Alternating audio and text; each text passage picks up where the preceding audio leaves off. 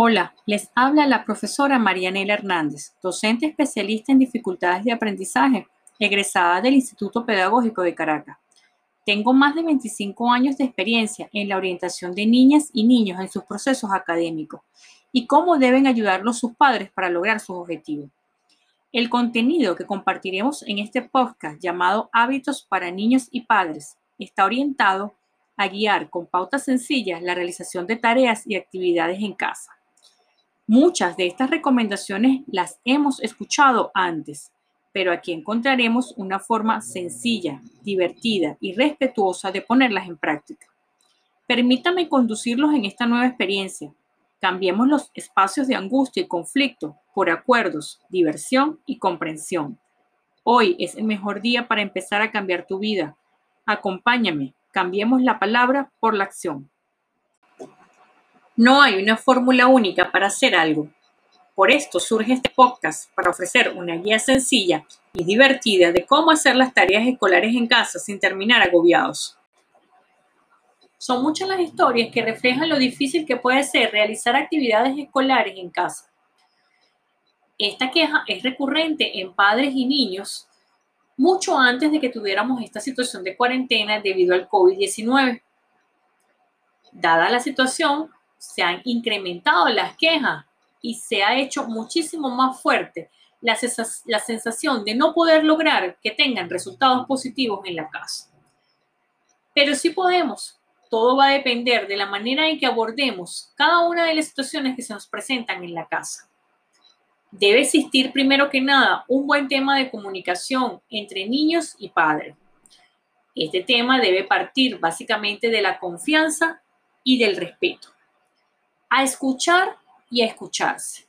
Si no partimos de esta premisa, será mucho más difícil lograr puntos de conciliación que permitan lograr con éxito la realización de tareas y alcanzar, por supuesto, los resultados. ¿Cuáles son los resultados que esperamos? Evidentemente, lograr unas competencias que debemos trabajar a distancia con unos padres que no están tan convencidos ni tan preparados de poder hacerlo, pero que con el trabajo en equipo de los especialistas y docentes podremos obtener mejores resultados. Hoy quiero llamarlos acá un poco a la atención. ¿De dónde tenemos que partir para poder lograr resultados positivos en la realización de las actividades escolares en la casa? Para ello vamos a partir desde una pequeña adivinanza. Bueno, no es tan pequeña, pero sí quiero que le presten muchísima atención. Estén ahí acompañados de sus padres o de algún adulto que pueda ir siguiendo la línea y que entre los dos puedan dar la respuesta a esta adivinanza. ¿Quién soy? Soy tu compañero constante, soy tu más grande ayuda o tu más pesada carga. Te impulsaré hacia las alturas o te arrastraré al fracaso. Estoy completamente bajo tu mando. De todas formas, la mitad de las cosas que hago puedes dejarla a mi cargo y podré cumplirlas rápida y correctamente. Es fácil lidiar conmigo. Solo es necesario que seas firme. Muéstrame exactamente cómo quieres que haga las cosas. Y tras unas cuantas lecciones, las desarrollaré automáticamente. A quienes son grandes, los hice yo así. A los otros, los conduje al fracaso. Puedes hacerme funcionar para obtener ganancia o para quedar en la ruina. Para mí no hay diferencia. Tómame, entréname, sé firme conmigo y pondré el mundo a tus pies. Sé indulgente conmigo y te destruiré. ¿Qué será? Vamos a tomarnos un minuto. Vamos a pensar qué puede ser esto. Es un compañero, está conmigo. Me puede ayudar a ser positivo o me puede ayudar a ser negativo me ayuda a alcanzar mis metas, pero también puede lograr que no las alcance. ¿Qué será? ¿Será un objeto? ¿Será un computador? ¿Será el teléfono? Vamos a compartir ideas con este adulto que nos esté acompañando. ¿Tenemos la respuesta? Vamos a escribirla. En breve yo les daré la respuesta y podrán constatar si tuvieron aciertos. ¿Quién soy? Yo soy el hábito. ¿El hábito te hace o te deshace? Revisemos si acertamos. Si no acertamos, no importa. lo más importante es que tengamos presente que a partir de este momento, lo más importante será consolidar los hábitos.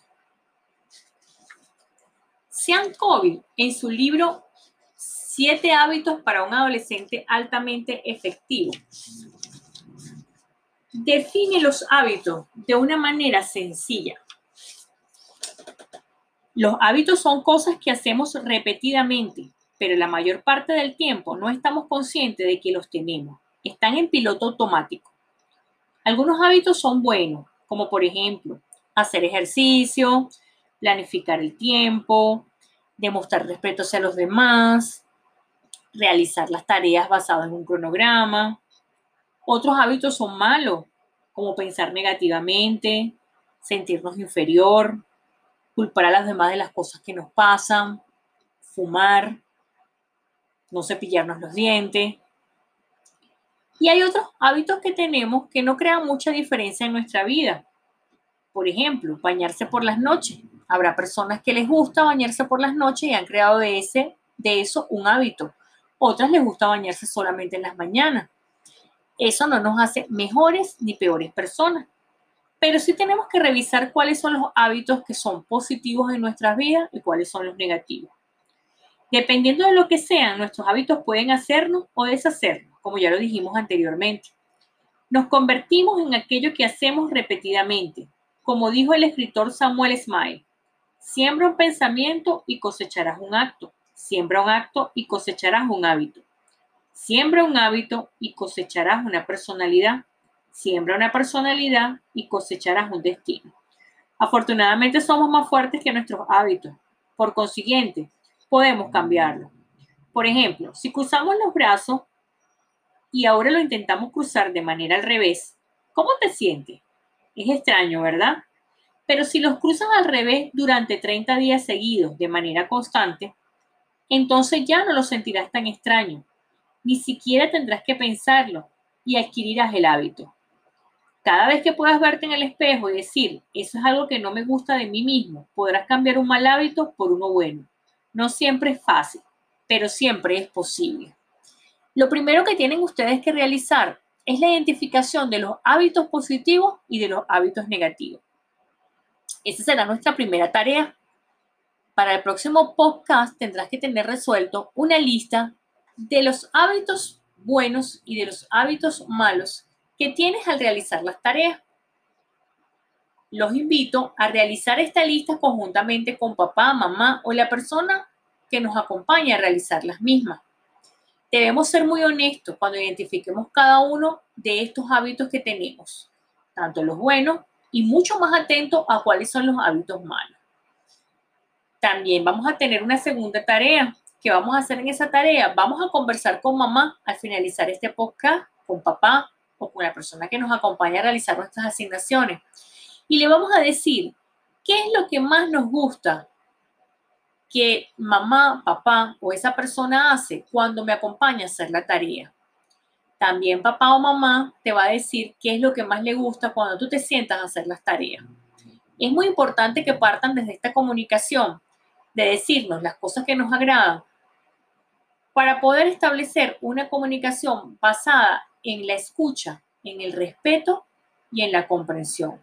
Es muy importante que a partir de este momento estas palabras nos acompañen. El respeto, el escucharnos y el comprendernos para poder lograr resultados positivos. Repetimos entonces cuál es la tarea que tenemos para el próximo podcast. Realizar nuestra lista donde podamos identificar cuáles son los hábitos positivos y cuáles son los hábitos negativos que nos están acompañando al momento de realizar las tareas. Este será nuestro punto de partida es muy importante que lo identifiquemos porque desde este punto podemos saber qué es lo que nos está beneficiando y qué no. Y a su vez podremos incorporar nuevas estrategias para lograr éxito en la realización de las actividades en nuestra casa. Es importante que tengamos claro que esta es una nueva manera de trabajo y que nosotros tenemos que prepararnos para ella. Por ahora tenemos delante de nosotros educación a distancia y en esa educación a distancia requiere que también tengamos la actitud para poder asumirla con el mejor de los casos. Los espero en el próximo podcast donde estaremos conversando de qué vamos a hacer con estos hábitos negativos que nos han dado resultados después de realizar nuestra lista. Espero que haya sido de su agrado la información compartida el día de hoy y espero que podamos llevar una buena tarea para lograr los resultados que estamos esperando. Recuerden, primero hacemos nuestros hábitos y luego nuestros hábitos nos hacen a nosotros. Comparte esta información y sígueme en mis redes sociales, Instagram y Twitter, arroba Marianela Psicopé.